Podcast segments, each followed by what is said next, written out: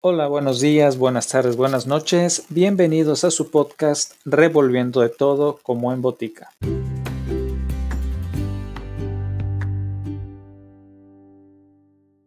Continuamos con otra historia del libro Un romance de Guillermo Arrambides. Que lo disfruten.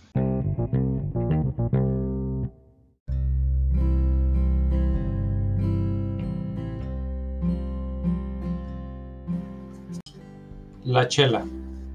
Las gentes del cajón del Yeneca se habían levantado muy de mañana. La familia, compuesta de Doña Tichi, una señora de unos 65 años, Chela, la que hacía cabeza en todo, una mujer de 28 años, Lupita, la sobrina de la casa, y Alfredrito, el pequeño recogido desde muy tierna edad por los Taylor Montaño. Rodeados de la mesa, bajo la enramada, tomaban café a la vez que las mujeres mayores platicaban. Date prisa, Chela, decía Doña Tichi. Ya casi amanece y te va a agarrar el sol en el cañón. Voy, mamá, ya solo me falta echar el lonche en los cojinillos de la silla, contesta Chela. Chela vestía pantalón de mezclilla, camisa de la misma chamarra de cuero y un viejo sombrero de palma. Sus pies calzaban grandes zapatones de hombre. No te olvides del rifle, le decía la señora. ¿Usted cree, madre? Ya mero lo dejo, contestó la joven y así rápidamente preparaban la salida de la chela que debía ir a la sierra en busca de una vaca josca que hacía días no bajaba al rancho. El animal se había metido en la sierra en busca de pasto, pues en el cajón del Yeneca no tenían los animales que comer y las mujeres estaban manteniendo. Al fin la chela montó el caballo, tras de recibir la bendición de su madre. Bueno, mamá, ahí le encargo a mi que no se desmane, pues ya ve que he estado enfermo de las anginas, dice la joven. Ve con Dios, hija, contesta doña Ticho. La chela se internó el cañón largo y estrecho del cajón de Yeneca. Era aún de madrugada y el viento leve, encajonado proveniente de la sierra, acaricia levemente el rostro de la mujer. Chela desde muy joven se había tenido que hacer cargo de la familia, haciendo las veces de hombre, ya que el único hermano que tuvo se casó y se fue a vivir con la familia del esposo. Chela monologaba al trote de la bestia. Qué mal tiempo se nos ha venido encima, nada de lluvias, Hace años que no nos llueve como es debido y el ganado se nos está acabando. Y seguía con sus pensamientos. Esos de recursos hidráulicos pusieron el aparato para medir el agua en el arroyo, pero ¿cuál agua? Seco, pero bien seco que está el arenal. Solo Dios sabe cuándo se apiadará de nosotros y nos mandará un chubasco. Pese a sus tristes pensamientos y al fin joven, de lo más profundo de su pecho sale una canción que entona con fuerte voz andando ausente del bien que adoré, apasionado por una mujer. Solo tomando disipo las penas con las copas llenas. Y retumba su voz entonada y se reír por los acantilados pétreos del cañón. Cabalgó toda la mañana, y ya bien entrada la tarde salió a la ramificación de los arroyos que forman uno solo, el de la palma, mismo que había seguido por el cañón. El canelo, un perrillo chivero que había venido acompañando, de repente empezó a ladrar. La chela detuvo la bestia y bajó.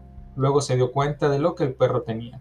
Acosada entre las ramas de guatamote, una víbora de cascabel sacudía con violencia su apéndice, enojada con la presencia de los intrusos. No la dejes, Canelo. Aguanta, ya voy, decía la chela. Rápidamente la muchacha desenvainó el cuchillo de monte y cortó una larga rama de vinorama.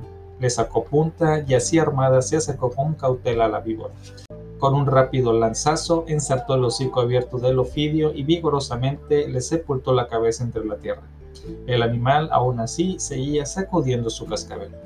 Otra menos, Canelo. Estas malditas abundan y cuando menos piensan, atacan. Montó de nuevo su caballo y prosiguió con sus pensamientos de mujer soltera que le hacen monólogar así. Si al menos hubiera un hombre en mi vida. Pero nada, se me está pasando el tiempo y tan solo los menesteres del rancho ocupan mi atención. Aquel Paco que trajo don Guillermo ya no ha vuelto. Es un hombre maduro y posiblemente formáramos una buena pareja. En estos pensamientos estaba, cuando el camino le llevó a la prominencia del cerro vecino al Picacho de San Lázaro. Grandes matorrales y árboles de encino poblaban la región. Detuvo el caballo que cansado resopló. Ya estaba oscureciendo, por lo que se dio la providencia de buscar un refugio donde pasar la noche. Unas grandes peñas arrimadas a la falda del cerro formaban un buen lugar para pernoctar. Aquí está bueno, Canelo, ya no podemos seguir más adelante. Y así diciendo, bajó de la bestia y atándola, le quitó la silla y los sudaderos que le servían de cama. Recostó el rifle 22 en una de las peñas y se dio la tarea de juntar leña para calentar el lonche. El perro, atento a las maniobras de su ama, gruñía cariñosamente mientras la mujer le decía, Calma, canero, yo luego nos echamos un taco. Cenaron en silencio mientras el caballo ramoneaba unas verdes plantas que crecían en el lugar. Así pasó la noche. Un cielo tachonado de estrellas se extendía en el ambiente infinito. El leve frío de la noche hizo repujarse a la chela en sus mantas y se quedó dormida. El canto de los pájaros madrugadores y el jubiloso gorgojeo de las golondrinas despertaron a la joven. Viendo a su derredor y notando la ausencia del canelo, lo llamó y un leve gruñido denunció al animal. La chela se incorporó y se dirigió al lugar en que estaba el perro, que atento sobre una peña olfateaba en dirección al viento. La muchacha con cautela se acercó y viendo a la distancia descubrió tres hermosos venados, dos hembras y un macho. Con mucho cuidado se regresó a su paraje y se trajo el 22. Los animales aún se encontraban ahí, ajenos al peligro. La chela se echó el rifle a la cara y apuntó debidamente. El estampido repercutió en la sierra y la estampida de los venados se hizo, mas uno quedó ahí pataleando en la agonía. Rápido la chela cortó cartucho y corriendo se dirigió a su presa, lista para darle otro balazo. Mas ya no se hizo necesario. El macho estaba muerto con un pedazo de plomo en el corazón. La chela se dio maña y valiéndose de un árbol y con una cuerda hizo al venado y lo echó sobre la bestia, sujetándolo bien con los mecates de persogar. La suerte la acompañó, pues no lejos de ahí encontró la vaca Josca, a la cual arriando metió al cañón. Por la tarde llegó casi al oscurecer al rancho, en donde Doña Tichi y los demás esperaban al calor del hogar.